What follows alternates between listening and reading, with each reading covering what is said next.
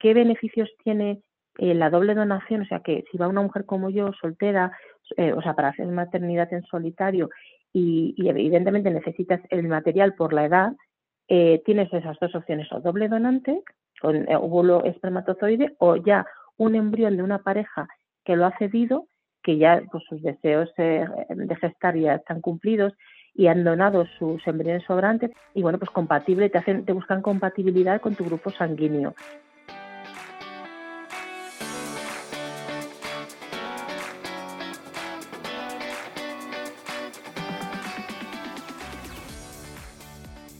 Bienvenida al podcast F de Fertilidad. He creado este programa para que tú y yo podamos escuchar diferentes historias contadas en primera persona sobre las diferentes formas de crear una familia. No hablamos suficiente sobre los retos de la fertilidad. Damos por hecho que cuando estemos listas para tener hijos será fácil, pero no siempre es así. El camino puede ser largo, caro, confuso y lleno de dudas, desilusiones y dolor. Este podcast va de pérdidas gestacionales, de infertilidad, de pruebas y tratamientos de reproducción asistida, de donación de óvulos y esperma, de acogida y adopción, de crianza monoparental, de fertilidad LGBT, de la decisión de vivir sin hijos, de los costes económicos, del estrés que genera o del impacto que llega a tener en la felicidad, el bienestar o las relaciones. En definitiva, este podcast va de las formas menos tradicionales de formar una familia y cubre todas las experiencias sin filtros ni prejuicios. Los finales felices, las situaciones tristes que aplastan el alma y los que aún están en el limbo. Yo soy Isa, tu anfitriona, y espero ayudarte con este programa a descubrir que no eres la única y que no estás sola. Encuéntrame en Instagram con la cuenta F de Fertilidad. Escucha el podcast F de Fertilidad en tu app de podcasting favorita y suscríbete para no perderte nada.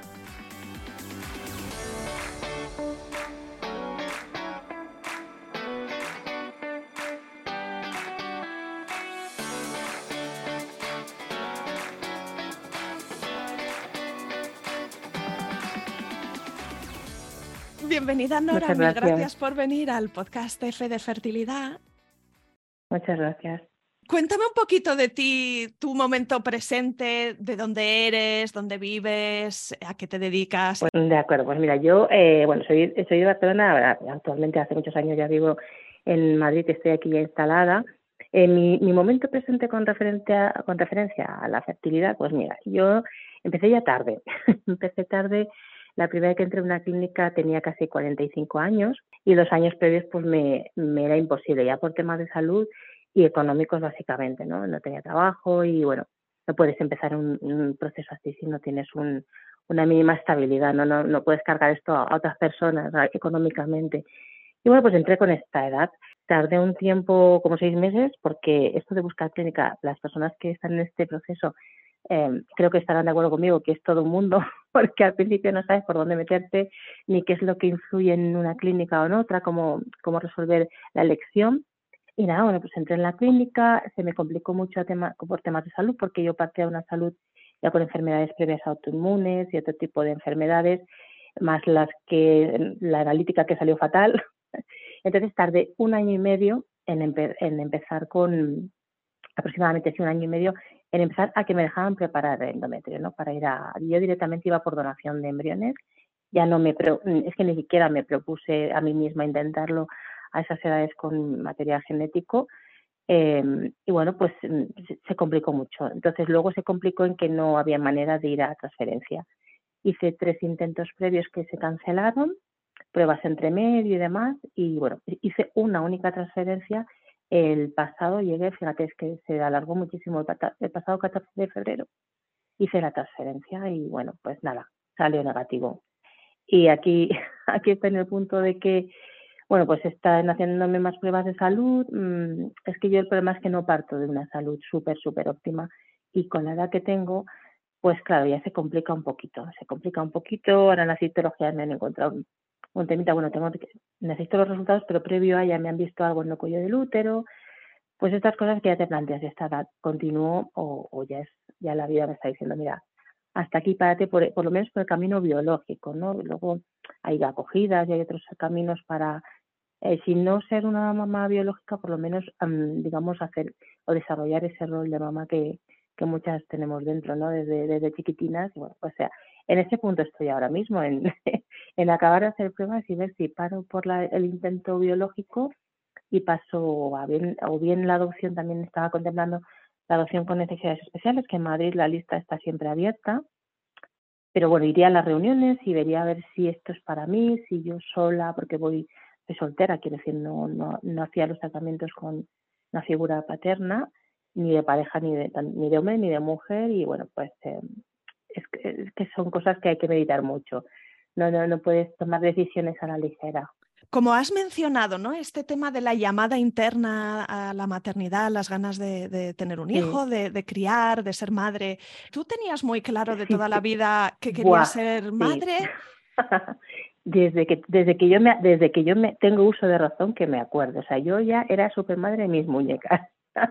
ya partiendo por ahí, o sea, tenía un instinto maternal súper desarrollado. Yo recuerdo en el cole, por ejemplo, eh, cuando tenía siete, ocho años, que eh, y más incluso más pequeña, que antes lo que era el preescolar, bueno, el nivel de, de 0 a 3, eh, en el cole mío estaban. Entonces yo, o sea, era muy pesada, me quería estar todo el día, me quedaba en la puerta en vez de al recreo para que me dejaran entrar, porque yo era muy mamá, desde los niños pequeños cuidarlos, o sea, era muy, muy maternal, muchísimo.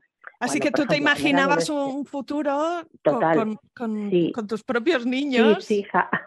Nada de lo que luego ocurre. Totalmente. Bueno, yo, bueno, yo ya te digo, con 14 años, en mi época, eh, se vendía una, una, revista que era de, de, pues, de cantantes, de música, se llamaba Super Pop. Ah, la eh, Super Pop, sí, pues yo me, compré, yo me compraba el Super Pop y lo encargaba en mi kiosco cada vez que salía. Y ser padre soy, me decían el kiosquero, pero cariño, si tienes 14 años, ¿qué haces comprando esta revista? Y yo decía, bueno, es que yo voy a ser mamá, entonces quiero prepararme.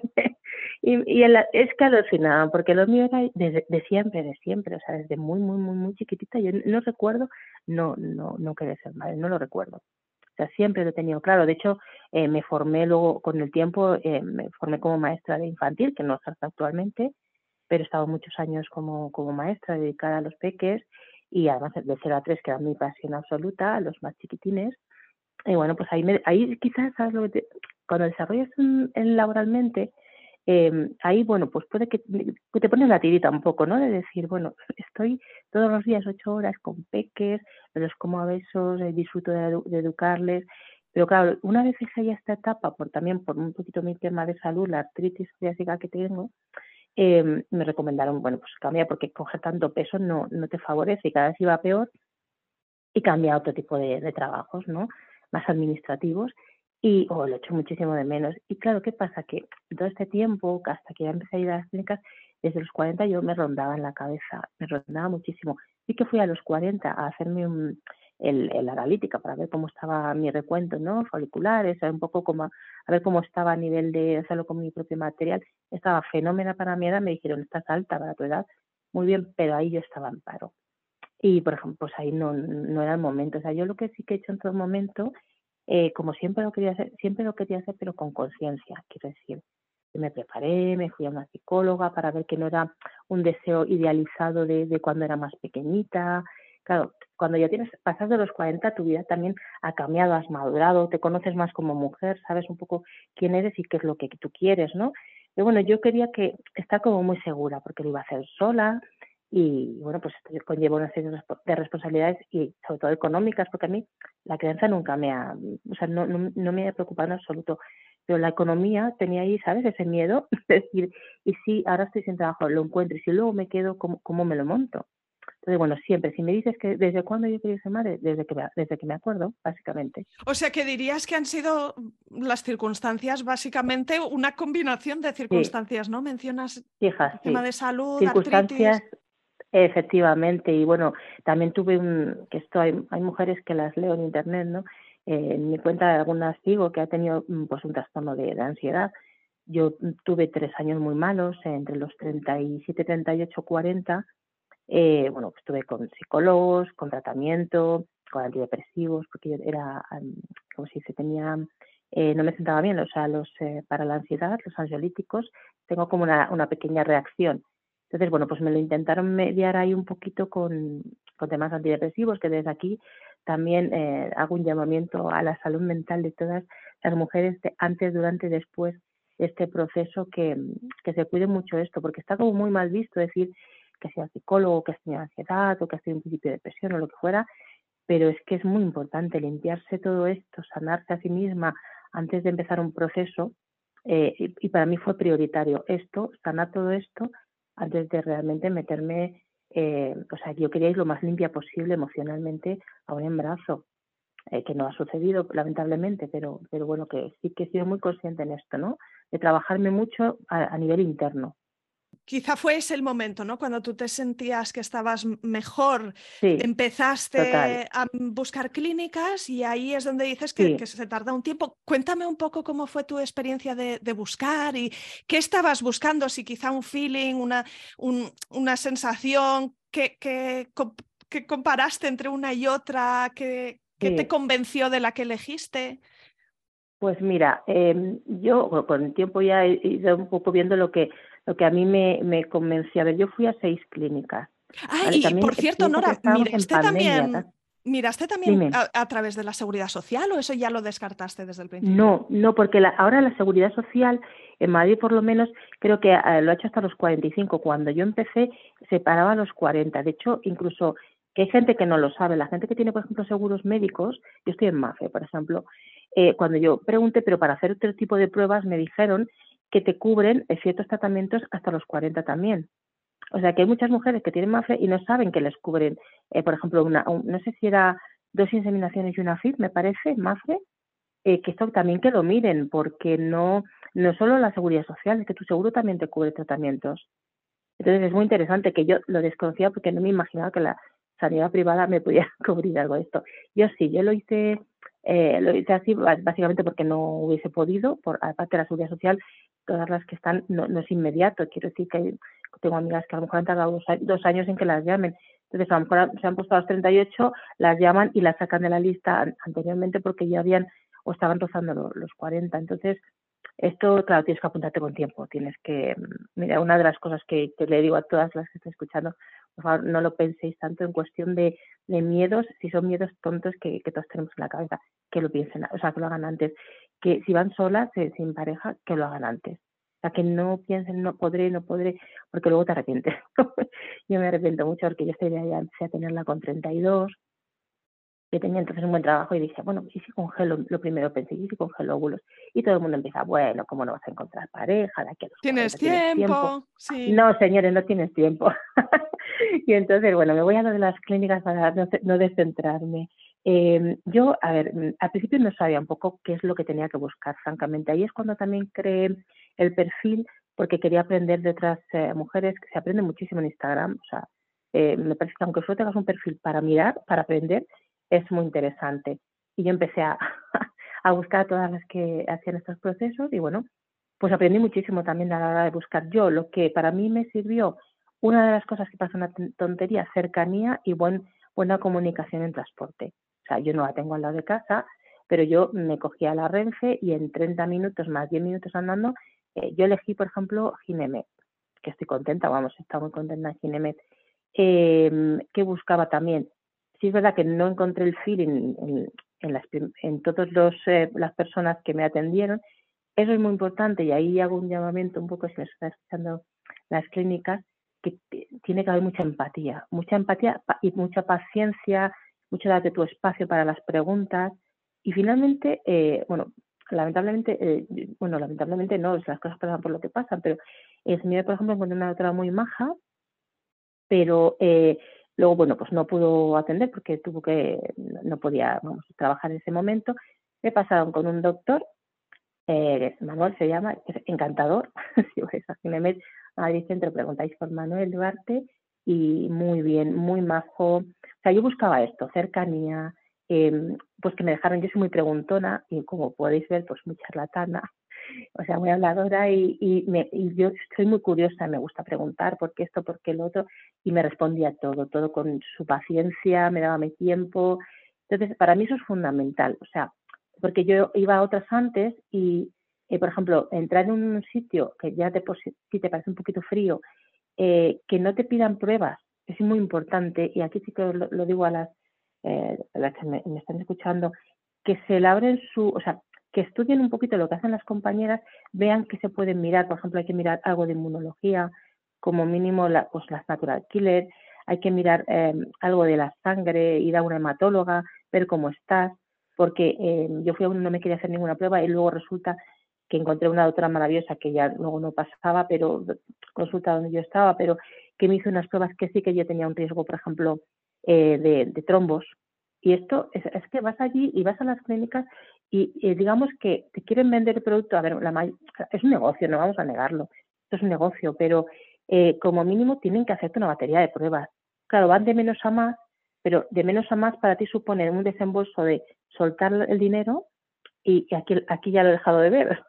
no te sale y entonces haces más pruebas. Vale, hay pruebas invasivas que evidentemente entiendo que no te hagan de, una primera instancia, pero eh, sí que las pruebas a nivel de, de, analíticas que te cubren los seguros y que preguntan, porque los seguros cubren muchísimas más cosas de las que nos creemos, eh, pues tienes que, tienes que ir un poquito viendo un poco con la hematología, la inmunología a nivel general, si tienes alguna enfermedad tú crónica o autoinmune que, que vayas. Por ejemplo, lo que me gustó de Ginemed, que aquí también es una de las cosas por las que lo decidí, tienen un, o sea, cuando pasas de cierta edad, de los 45, eh, bueno, pues te miran con lupa. Antes de aceptarte, si te hacen un tratamiento, te miran con lupa y te hacen ir a todos los médicos que te llevan cualquier tipo de enfermedad o patología y tienes que traer un justificante de que ese médico te indica que tú eh, puedes gestar.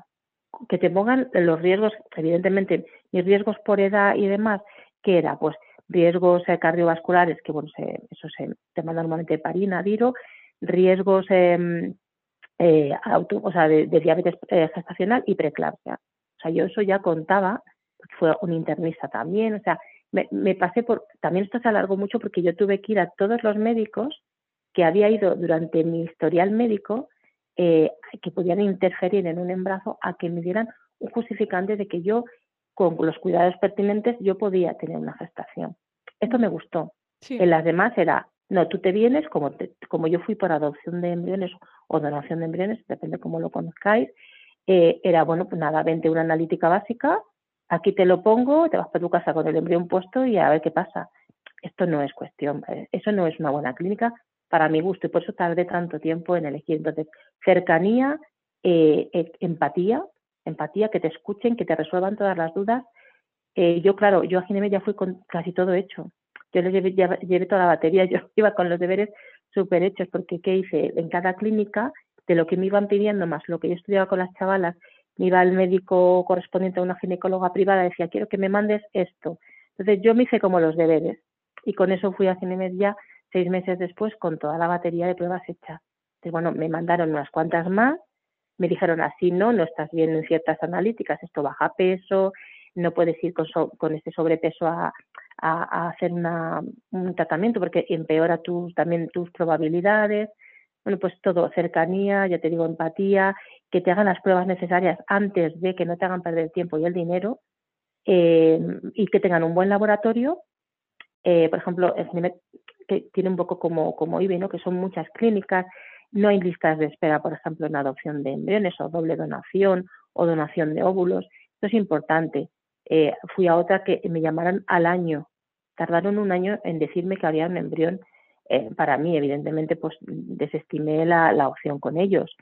Es muy importante esto, que tengan un buen laboratorio, que tengan buenos, eh, o sea, por ejemplo, los, eh, me sale ahora la palabra, donde guarda los embriones, que no, me sale, Ah, las incubadoras de embriones, pues que, que tengan las últimas tecnologías, no sé, que tengan, que tengan laboratorio. Por ejemplo, donde yo estoy, sí que lo mandan a otro, pero tienen otra clínica, esta es más chiquitita y lo mandan, pero bueno, te, lo ponen todo súper fácil, eh, no sé, hay enfermería, quiero decir, te tratan bien, están pendientes de ti. No sé, yo elegí esta clínica por estas cosas que me parecen muy importantes. Y sobre todo, ya te digo, que vayan con los deberes hechos. Es muy importante para mí eso. Bueno, y has mencionado eso, donación de óvulos, donación de embriones. Háblame un poco de la diferencia para las que nos están escuchando y a lo mejor no saben exactamente cuándo una, cuándo la otra, qué significan las diferencias. Hay dos opciones. Eh, eh, doble donación, a ver, normalmente la donación, por ejemplo, de óvulos lo suelen hacer las mujeres a cierta edad o que han intentado varias y su material no, o ha dado abortos continuos, o hacen la TGP, que es el diagnóstico genético implantacional de cuando han fecundado ya con la pareja o con un donante, y a lo mejor pues tiene mm, temas genéticos que no pueden implantarlos. Tú decís, evidentemente, no implantar. Entonces, suele ir a donación de óvulos. Esto normalmente en parejas, además, pero eh, a veces también necesitas lo del hombre, el material genético del hombre. Entonces, bueno, pues haces doble donación. Es, es la opción más cara, francamente, y a mí eso también eh, me importaba. ¿Qué beneficios tiene eh, la doble donación? O sea, que si va una mujer como yo, soltera, o sea, para hacer maternidad en solitario y, evidentemente necesitas el material por la edad, eh, tienes esas dos opciones, o doble donante, con óvulo espermatozoide, o ya un embrión de una pareja que lo ha cedido, que ya pues, sus deseos eh, de gestar ya están cumplidos y han donado sus embriones sobrantes, evidentemente no suelen ser un embrión de calidad A, que son los mejores. A mí, por ejemplo, me pusieron un B de una mujer, solo me dieron la edad de la mujer, que es la que importa en este caso, de 32 años, y bueno, pues compatible, te, hacen, te buscan compatibilidad con tu grupo sanguíneo. Eh, yo lo hice básicamente, yo creo que por economía. La diferencia que, a ver, es que depende de las clínicas. Eh, por ejemplo, hay algunas clínicas donde te eligen una donante con características fenotípicas, o sea, físicas parecidas a ti, el donante de, esperma igual, igualmente, y eh, bueno, pues te eligen esos donantes y te fecundan los óvulos que han extraído a esta mujer. Por ejemplo, Ginemed trabajan con embriones, o sea, con banco de óvulos y banco de semen. Yo tampoco quería hacer pasar a una mujer personalmente a, una estimulación y por mí, no sé cómo decirte, me parecía un poco que cada uno elige, ¿no? Es que esto es muy personal y, depende mucho de tus creencias y, de cómo tú sientas estas cosas. Entonces, decía, ¿para qué voy a estimular yo a una mujer que tiene sus riesgos hacerse una, una FIP? Entonces, prefiero, bueno, pues si ya hay em, eh, embriones pues, ¿por qué no? Si yo, mi primera acción, ya sea, luego te cuento, era mirar la adopción, ¿por qué no voy a, a, que me donen un embrión que ya está formado a cinco o seis días y además mm, no, no, hago pasar a otra mujer por, por esto. Pero básicamente la, diferencia es que si tú haces doble donación, tienes otras opciones, como por ejemplo hacer un matching genético, es que eh, buscan eh, como unas 300 enfermedades genéticas recesivas del, del, hombre y del material de la mujer y del hombre y hacer un matching para que ninguno de los dos, o sea, no te pueden poner un portador de, por ejemplo, fibrosis quística, por poner un ejemplo, de la mujer y del hombre, porque entonces eh, ahí puedes tú tener un, bebé que lo desarrolle. Entonces, buscan que si una es portadora de una enfermedad, el, el donante de semen no lo sea. Con lo cual, como mucho, porque esto no lo pueden controlar al 100%, como mucho, tu bebé puede ser portador de algo, pero es que portador de algo somos todos. No lo sabemos porque no hemos hecho un estudio genético, pero evidentemente todos somos portadores de enfermedades genéticas. Y bueno, pues eh, esa, esa opción no la tienes en una donación de embrión, porque ese embrión ya está hecho y congelado. Entonces, simplemente te lo ponen. Ah, puede que cuando hicieran esa pareja o esa mujer sola que necesito donación o lo que fuera, eh, puede que sí que esos donantes, si a, ella, si ella, por ejemplo, le donaron ese óvulo, luego con su marido eh, juntaron el embrión y eso luego lo donaron, puede que a lo mejor sí que tenga alguna prueba, pero claro, tampoco te, o sea, no te, no te lo eligen por eso, porque, a ver, es un negocio también, quiero decir, si tú vas a una clínica, evidentemente si quieres eh, que tener toda esta seguridad de las enfermedades más comunes eh, genéticas, tienes que pagar la doble donación, pero eso, eh, normalmente en una clínica, no te digo en pero se va en torno a entre 8 o 9 mil euros, y luego congelas, piensa que tienes que congelar lo que te sobra, Luego la descongelación, desvitrificar y ponerte unas transferencias son otros casi 2.000 euros. Cada vez que lo intentas es carísimo. O sea, prepárate 15.000 euros si no lo haces a la primera. Entonces, ¿qué pasa con la donación de embriones? Vale, no tienes esa seguridad, pero yo pensé, vale, ¿yo acaso puedo controlar la vida? ¿Puedo controlar todo lo que le pueda pasar de la salud a un futuro hijo? Es imposible. Pueden hacer sano y luego tener una enfermedad. Como yo esto no lo puedo controlar, pues voy a confiar en la vida voy a confiar que un mínimo tienen hecho porque lo han donado y la mayoría de las parejas ya tienen, aunque sea un óvulo propio, sin que venga de donación a su vez, ya tienen hecho pruebas. Entonces, eh, yo confié en esto y claro, ahí, ahí simplemente te preparan el endometrio, te, pues tomas estrógenos, luego progesterona y si no tienes que tomar ninguna medicación añadida y tal día, entre los 14 y 20 días, te hacen la transferencia del embrión. Mm. Y esto es lo que tú hiciste. más sencillo, es más rápido. Esto es lo que yo hice. Sí, sí, yo elegí esta técnica por eso, porque no puedes controlarlo todo, porque te pueden medir 300 enfermedades, pero ¿quién te dice que haya mil y de esas otras eh, restantes tu hijo no tiene una enfermedad que no han podido ver en una analítica con las básicas? Entonces, era un poco como ya volverse loca de que no, yo me he dado cuenta en todo esto que tú no puedes controlar nada, ni siquiera cuando te van a transferir, porque a mí me cancelaron a, punto de transferencia tres veces. Eh, entonces, eh, no, no puedes saber, no puedes saber cómo va tu endometrio, así lo sabes porque te miran, pero quiero decir, eh, a veces va bien y como me pasó una de las veces, a última hora se estropea todo. A dos días de ya decir, vamos a poner fecha para, para la transferencia. Entonces me dejé llevar y, y dije, bueno, ya está, yo me elijo esta técnica, es la que mejor me va a mí económicamente, doy la oportunidad a un embrioncito que ya está ahí congeladito de cinco o seis días a que se desarrolle del todo, si, si hay suerte, que luego esa es otra, y ya está. Pero básicamente la opción es esta, es que es mucho más caro la doble donación, es que ahí sí que puedes hacer enfermedades que te ajustan más fenotípicamente como tú seas físicamente con los donantes, eso también.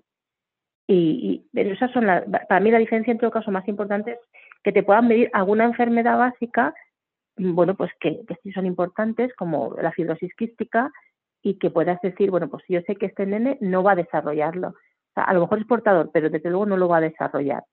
Y esa es la, la, la, versión base. Pero te estamos hablando de 8.000 de media eh, frente a, bueno, yo con, por ejemplo, que soy de Red Nacional de Infértiles, el descuento se me quedó en 2.650. Más luego la medicación aparte, como en todos los sitios, ¿no? Sí, que eh, dices además en tu caso hiciste tres ciclos de medicación de este, esta progesterona. Sí, a tope. A tope de todo, de parina, de adiro, de corticoides. Claro, yo iba con, al tener ya enfermedades previas, pues ya vas con mucha medicación profiláctica un poco para, para evitar, ¿no? Yo ya el riesgo de preeclampsia ya sé que lo tengo, entonces ya no esperan a la semana 12 a mandarte la aspirina, ya vas con adiro de 100 desde la preparación y con la heparina, que esa es otra, lo de pincharse y luego, bueno, pincharte la progesterona, no solo, no solo eh, o sea, vaginal, sino que también te la pinchas por la mañana. No todos los sitios lo hacen, por ejemplo, en mi clínica sí, para intentar asegurar el embarazo hasta el primer trimestre, que me parece es una inversión porque te gastas 800 euros en un trimestre en, pincharte si es así, pero hombre, mm, yo creo que todas vamos con lo que podamos ir, que dentro de lo que luego la vida va, va a llevar por donde lleve, pero que por lo menos esté todo mirado para que no haya, o intentar que no haya imprevistos, ¿no? También me gustó un poco esto de que te miraba mucho el intentar que si salía bien, eso tirase para adelante. Hiciste ese intento y luego el resultado fue negativo. Nada, negativo total, blanco nuclear. Vaya, lo siento. Y entonces, ¿ahora en qué momento estás de tu camino? Porque nos has mencionado también que pensabas en su día también en adopción y ahora lo has mencionado eh, a ver, yo, yo mm, francamente, a ver, yo si tuviese en 38 lo vería diferente, pero es que eh, ya tengo 48 añazos eh, a mis espaldas. Entonces, ¿qué pasa? Estar más cerca de la perimenopausia. Ya tienes algunos ciclos que de repente, como sabes, me ha venido la, la, regla a los 15 días. Y dices, pero bueno, ¿esto cómo va a ser cada 15 días ahora? Entonces, bueno, pues algún, algún desajuste ya a lo largo del año ya he tenido. Entonces, eh, claro, me miraron, por ejemplo, en la última vez que a mí qué me pasaba, que como no me crece el endometrio, a pesar de ir a tope de estrógenos y demás, no me crece como debería, em, pues eh, el siguiente paso que me proponen, pues una estereoscopia diagnóstico quirúrgica, bueno, básicamente quirúrgica, ¿no? Pues un raspado de todas las paredes, demás. Esa prueba a mí ya, llegar a tocarme el útero ya me daba así como repelús, claro, evidentemente ellos están acostumbrados a hacerlo, no ha pasado nada, pero bueno, tú firmas tus riesgos, quiero decir, que no, normalmente no pasa nada y habrá seguramente el 99% de las veces no pasa nada, pero bueno, el riesgo, el riesgo ahí está, ¿no?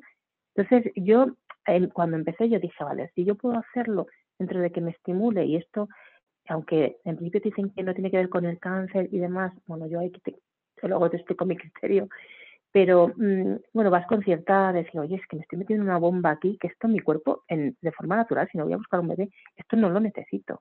O sea, ni necesito la heparina, ni el adiro, ni los corticoides que son malísimos. O sea, mm, bueno, pues hay que pensar un poquito en la salud, ¿no? Entonces, ahora ya me, hicieron la prueba de glucosa y claro, ¿qué pasa? Que el páncreas no me, no me, sintetiza bien la glucosa y me salió diabetes. Claro, eh, de hecho hoy una prueba, hoy vengo a hacerme una prueba.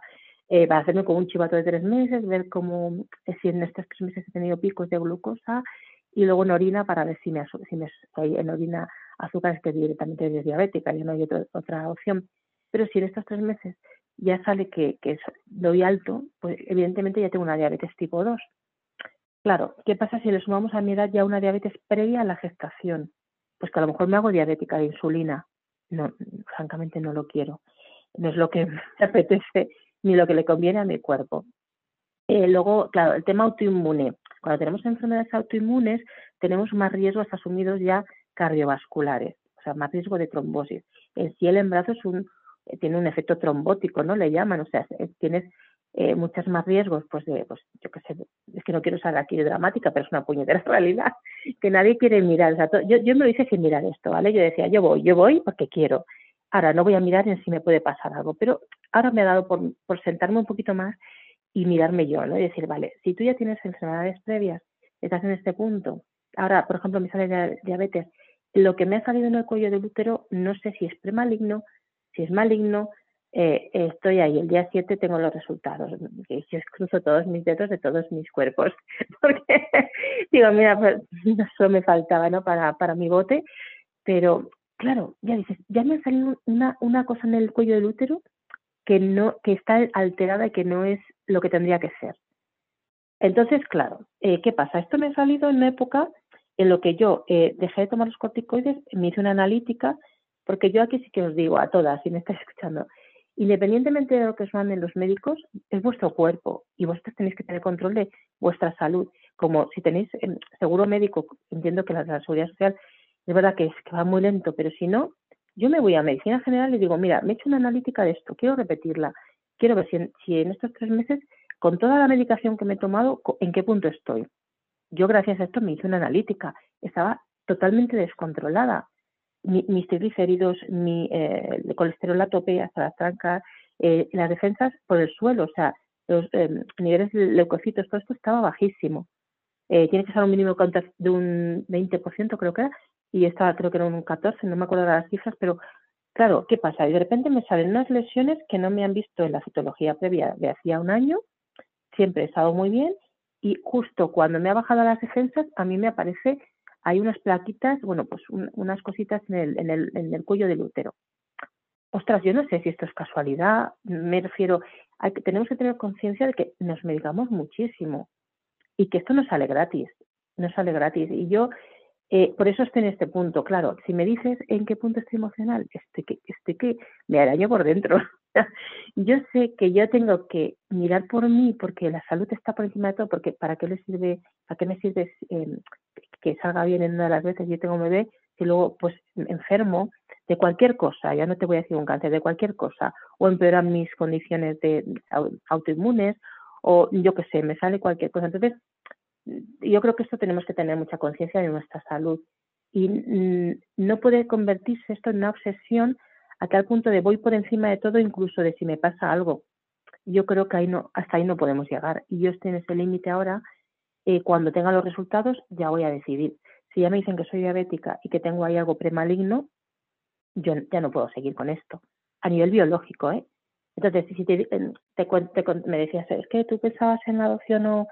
Eh, sí, eh, fue mi primera opción porque, a ver, yo quería ser mamá, pero yo quería desarrollarme ese rol, pero yo no, yo no tenía ganas de pasar por, un parto, franca, francamente, pero no por, pero no, no tenía ganas porque sé cómo es mi salud ya un poquito delicada. Entonces decía, me voy a meter un chute, no sé si esto a la larga mm, va a tener mm, un problema y no es la primera vez que sigo a gente en internet que a lo mejor no es por esto y que las clínicas mm, o los médicos te dirán, no, porque hay estudios, bueno, hay estudios, estudios de qué amplitud es ese estudio, porque ah, sigo a varias personas que lamentablemente y ojalá no, tuvieran que pasar por esto, pero que posteriormente a varios tratamientos, no te digo uno, dos, tres, pero ocho, nueve tratamientos, se han tenido cáncer de mama o otro tipo, sobre todo el de mama. Entonces, el otro día cuando me hicieron la mamografía me decía la, la radióloga, mira, Nora, esto, eh, y sobre todo ya cuando vas estando más cerca de la premenopausia o menopausia, ese nivel de hormonas que tú te metes es muy peligroso aunque te digan que no pasa nada, sí es peligroso.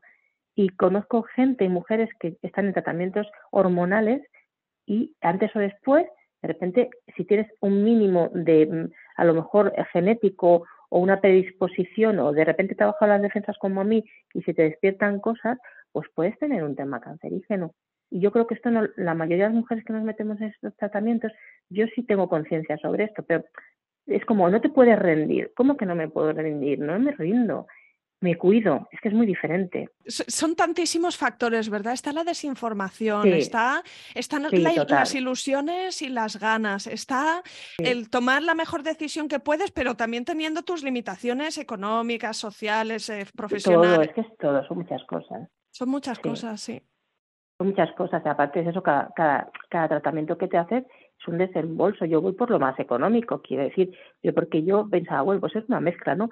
No es una adopción, porque esto no es una adopción, es una donación, pero digo, bueno, ya le doy vida a algo que ya tiene en sí vida, que está congeladito ahí, pero que esto ya estaba en funcionamiento.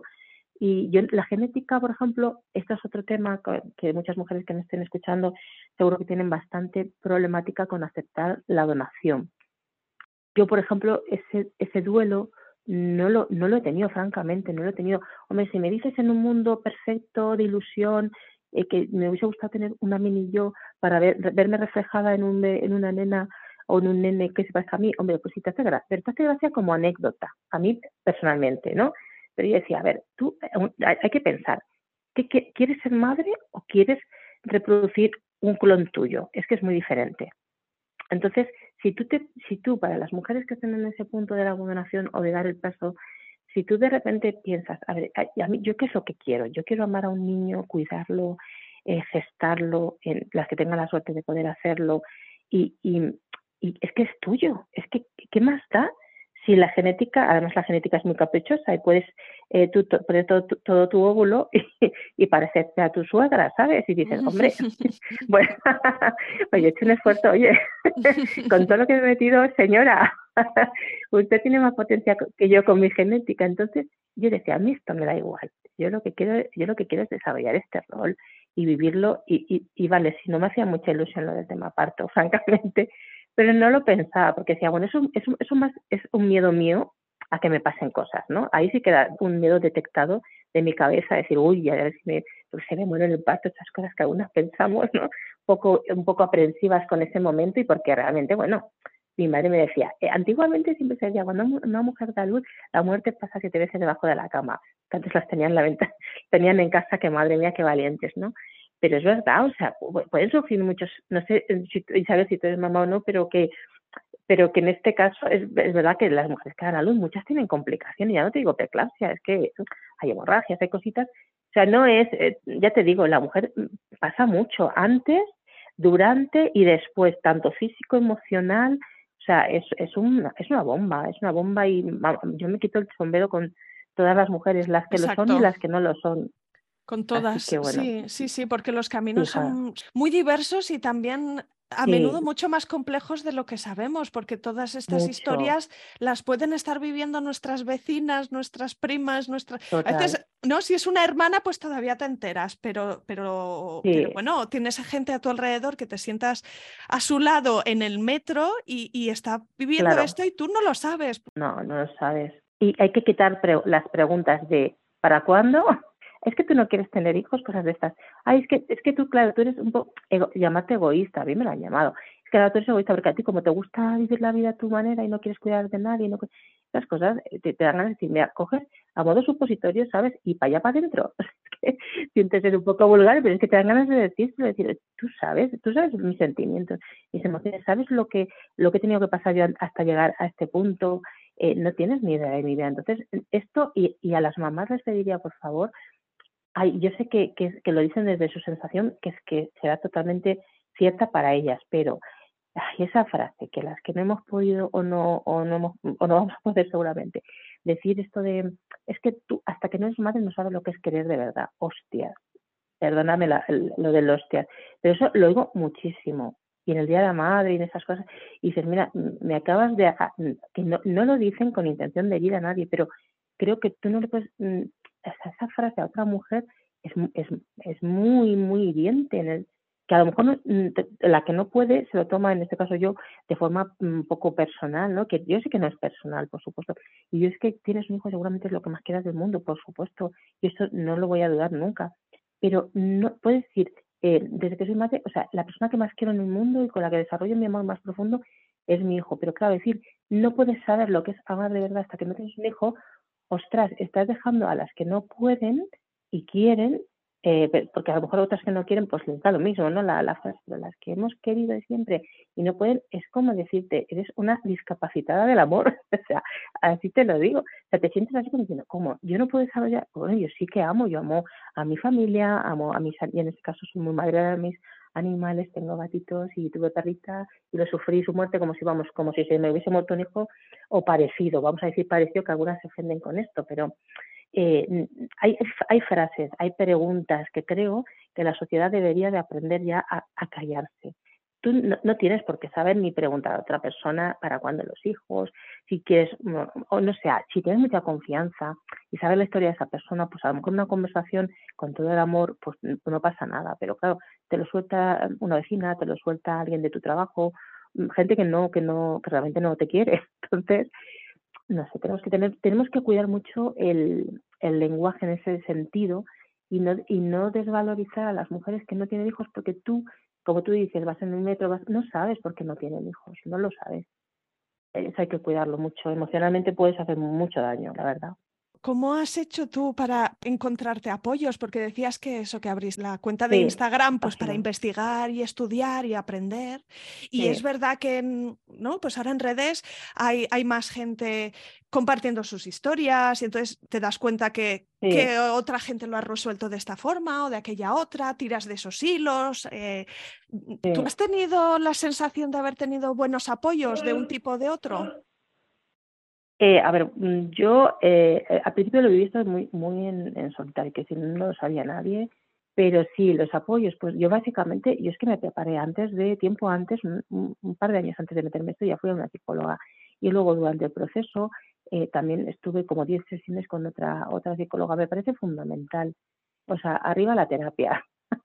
o sea, me parece maravillosa. Ya te digo psicóloga, te digo coach. Ahora hay mucha, mucha persona especializada en en tratamientos que te pueden ayudar con los miedos, con las dudas, porque esto no es un paso que a veces es fácil, o sea, tú quieres, claro que quieres, pero una cosa es querer y otra cosa es saber a todo lo que te enfrentas y a lo mejor no es que no quieras, sino que incluso que no, no es que sean dudas, que son muchos miedos que están ahí muy, muy, muy presentes y que te impiden avanzar. Entonces, yo recomendación total, y ya no te digo el de las técnicas, o sea, ahí también la psicóloga tienes que buscar un feeling, tienes que sentirte como si estuvieras hablando con contigo misma, básicamente, o con una hermana. Yo veo fundamental. Yo ya no te digo opcional, para mí es fundamental eh, el buscar o eso o algún grupo de apoyo.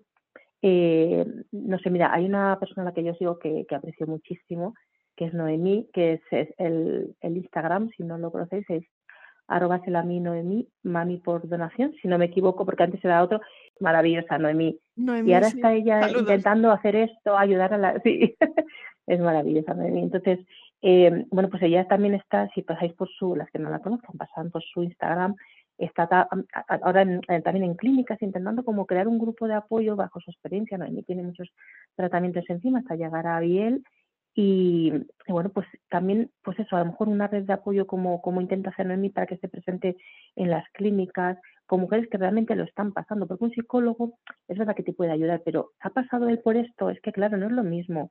Eh, yo creo que la experiencia es un grado, entonces rodearos de gente que, que esté en esto, que ya haya pasado varios ciclos, que te pueda decir, pues mira, mírate esto en la analítica, no te han pedido esto, pues míratelo tú si no por tu cuenta, que te, oriente un poco bajo la experiencia. Y aparte, bueno, pues evidentemente un psicólogo, eh, pues yo que tengo esa, esa tendencia, ¿no? A, cuando me desestabilizo un poquito a, que me aparezca la ansiedad y me diga que estoy, el, gracias a Dios la tengo muy controlada y tengo muchas herramientas. Yo también me formé como coach transpersonal hace unos años y bueno, hice cursos de psicología transpersonal. Quiero decir que, que bueno, que me gusta mucho el crecimiento interior y, y yo también me formo y son herramientas que me sirven aparte de hacer bueno, otras terapias tipo Reiki, cosas estas que a algunos les sonará chino, pero que son terapias alternativas.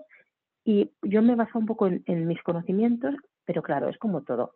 Es como, mm, hay gente que dice, ah, pero si sabes tanto, porque, bueno, pues voy a un terapeuta porque si tú te, mm, te tienen que operar del corazón y eres cirujano, tú necesitas un colega, no te abres en canal tú. Entonces, esto es lo mismo, tienen, tienen que buscar apoyo, sí o sí, eh, para mi punto de vista, súper necesario, porque a lo mejor no lo necesitas antes de para tomar la decisión y, a lo mejor hay gente que no es tan miedosa, pero luego tienes momentos de frustración, de que no funciona, de que no va, de que te creías que vas a transferencia y no vas, eh, de otra cancelación y claro, esto ¿Se lo quieres contar a alguien? claro, necesitas, necesitas. Yo hice esto porque yo no lo quería contar a, a amigas que, que, no estaban en este proceso y que tampoco, realmente la gente no tampoco te entiende. Te pueden empatizar, pero entender, francamente, para mí te entiende mejor que a ti llevado unos zapatos que si no son tu horma, pero vamos, que caminan parecido a ti. Y es muy importante buscar gente que, que, te, que te pueda apoyar esto. Eh, yo he hecho, bueno, pues yo ya llevo amistades porque la siento así, aunque no las haya visto físicamente, eh, he hecho amistades por Instagram estupendas. Eh, desde aquí, no sé si escuchará, pero Sara, otra mujer maravillosa que, que ya no tiene un Instagram propiamente para esto, pero que la conocí por esto y otras eh, otras tantas, Isa y bueno, pues en Reme, o sea, otras muchas mujeres, me dejo alguna, perdonadme, pero pero sí mujeres estupendas que algunas sí que sí que he conocido. Y mira otra, la que quien yo nombro Sara me, me, vino a presentar a su niña a los 15 días por favor qué honor. Me pareció un honor alguien que te acompaña que está ahí durante y tú estás durante su proceso ahí dándole todos los ánimos y que el fruto de todo ese esfuerzo sabes eh, soy su tita yo soy tita de todas a lo mejor no soy madre pero yo a mí me tienen que adoptar todas como tita como mínimo para, para sacar esta cosa, ¿no? Y te iba a preguntar si eso, si se ha quedado algo en el tintero, algún último mensaje antes de despedirnos. Pues yo, mira, el mensaje, eh, el mensaje lo que te iba a decir es que sí que yo, por ejemplo, voy a mirar el tema de la adopción nacional gratuita, 100%, eh, con niños con alguna discapacidad, habrá ahí de todo. A ver, yo me voy a informar y todo esto luego lo informaré en Instagram para que, bueno, pues vean otra ventanita y no, no es que quiero que parezca un plan B. O sea, a ver, yo, ¿por qué, por qué me metí yo en todo esto? Porque pensé, bueno, eh, esto es más rápido. Me hace ilusión que mis padres, que ya son muy mayores, pudieran conocer en caso de que saliera bien. Yo pensaba, madre mía, igual me meto en esto y a lo mejor físicamente si yo lo tengo, no, pero son nueve meses, no, no es a lo mejor dos años. Y yo decía, bueno, ¿qué va más rápido? Y la adopción, porque eh, yo, por ejemplo, pensaba, oye, es que me está evaluando alguien mi capacidad de, de maternar, de ser madre, cuando yo tengo clarísimo todas mis capacidades. O sea, yo me yo he estudiado magisterio, que sí, yo, yo he estado con niños de 0 a 6 años, pero a 3, y conozco el desarrollo de un niño, conozco cómo, eh, y ya no solo eso, es que desde los 15 años he, criado niños de otros hasta los 30. O sea, que, que he hecho de, de, mamá sustituta durante muchas horas después de mi trabajo, o sea, que estaba 12 o 13 horas con niños. Tengo muy claro que yo, que yo tengo un conocimiento de, el desarrollo infantil, que tengo mis capacidades eh, pues emocionales, que me cuido yo mucho, que, o sea, que puedo ser un, un buen espejo ¿no? para, para un niño, aunque no sea perfecta y evidentemente luego te desborde la maternidad o, o todas, todas en un momento dado y todos gritamos, nos enfadamos y, o sea, y que no miente. O sea, eso es el día a día de todo el mundo. También lo haces con tu madre, tu hermana y yo y todo el mundo. Pero quiero, quiero decir que, que sí, que, que, en este caso, mm, ahí sí que he dicho, pues a lo mejor no sé si he invertido mucho tiempo en intentarlo yo porque esto fuera un poco más rápido o porque nadie me valorara. Porque a mí lo que me daba miedo de la adopción y no lo elegí como primera opción es porque yo decía, ¿y si valoran que yo no soy apta? Porque yo qué sé, porque mi casa, eh, yo qué sé, pues eh, no es suficientemente grande, no está suficientemente mona, yo soy bastante minimalista y mi casa no es de estas de revista, ¿sabes? Normalita, de normalita, muy normalita. y pues tiene unos años, es más antigua en algunas cosas, y decía, ¿y si no les gusta? Y mira que vivo en una zona privilegiada de, esto está, esto es Niñolandia, o sea, hay parques y cosas y, oferta infantil para todo. Pero no sé, eso de que alguien me valorara, mejor me fastidiaba en el fondo, que entiendo, por supuesto, es que es algo impepinable. O sea, no, no van a dar un niño en adopción a otra familia, porque sí, evidentemente, pero no sé, me daba más, fíjate, me daba más miedo enfrentarme a una valoración psicológica de alguien que no me conoce de nada y que me va a ver dos veces, a decir, bueno, vale, tienes que pasar por todo esto, que no te apetece pasar por un pacto, francamente, a mí no me apetecía, pero decía, bueno, pues es que este es, como la manera en que yo decido al 100% si sale bien, cómo hago mis cosas, y por eso lo hice, francamente. Entonces, bueno, pues hay otros caminos, la acogida, eh, sigo también a cuentas de acogida, eh, maravillosas. Eh, ahí, a ver, no eres una madre eh, que se vaya a quedar siempre con ese niño. Digamos que puedes desarrollar el rol. Que tiene una complejidad añadida la adopción y la acogida. De claro, son niños que lamentablemente ojalá no tuviese que haber nunca niños en acogida ni en adopción, porque eso significaría que sus papás están en las condiciones físicas, económicas y emocionales para, para cuidarlos. Pero como sí que existen, bueno, pues mm, eh, y siempre estaba en mi cabeza y yo siempre me decía a mi hermana cuando era pequeña y jovencita, yo quiero como mucho pasar un, un embarazo, uno, como mucho, yo, es que lo tenía ya claro desde el principio. Yo decía, pues no, papá, ¿sabes qué se siente? ¿Sabes? Pero los siguientes son todos adoptados, lo tenía clarísimo. Esto, yo, yo solo quería ser mamá. Y cuando quieres ser mamá, eres mamá de tu perro, mamá de tu vecino. No sé, eres como maternal en todos tus gestos, porque al fin y al cabo maternales es cuidar, es proteger, es dar muchísimo amor y, no sé, y, para mí eso es maternal básicamente. Y eso lo puedes hacer con alguien que nace de tu barriguita, alguien que te está esperando al otro lado, como dicen, del hilo rojo, o alguien que simplemente va a pasar por tu vida un par de años y le vas a dar una vida muy bonita hasta que vuelva con sus papás, que es lo que tiene que hacer, ¿no? Entonces, para mí no está cerrada esta puerta, sino que, bueno, voy a ver las otras opciones, a ver si en alguna el destino, por Dios, como digo yo, los de los altos cielos, que se acuerden, que se acuerden de mí y me abran alguna ventanuca, ¿sabes? Si me cierran una puerta, pues que me abran una ventanuca y lo pueda desarrollar a pesar de mi edad y de todo, porque bueno, yo como digo yo, aquí se perdería una gran madre. Pero bueno, si no puede ser, pues ahí sí que iré a un psicólogo a transmutar todo esta, porque hay días, francamente, y saber que, que, o sea, que por dentro estoy ¿Sabes que ¿Sabes que estos niños cuando le pillan la gaveta a los dos años se tiran y lo tiran todo, lo rompen todo y gritan como descosidos? Pues dices, eso está muy mal visto, pero eso a mí me gustaría hacerlo también. O sea, queda mal de adulto. pero ya hay días que me siento así. Entonces, toda esa rabia y esa frustración, aunque yo me la trabajo con mis herramientas, pero siempre necesitas un impulso. Alguien que te, desde fuera te, te haga ver cositas que a lo mejor tú desde dentro, pues en tu subconsciente no, no lo traes al consciente, no eres tan no es tan fácil, ¿no? Entonces, por favor, mm, sí, sí, sí o sí, buscar, buscar ayuda, buscar terapeuta para el proceso, porque es que se lleva mucho.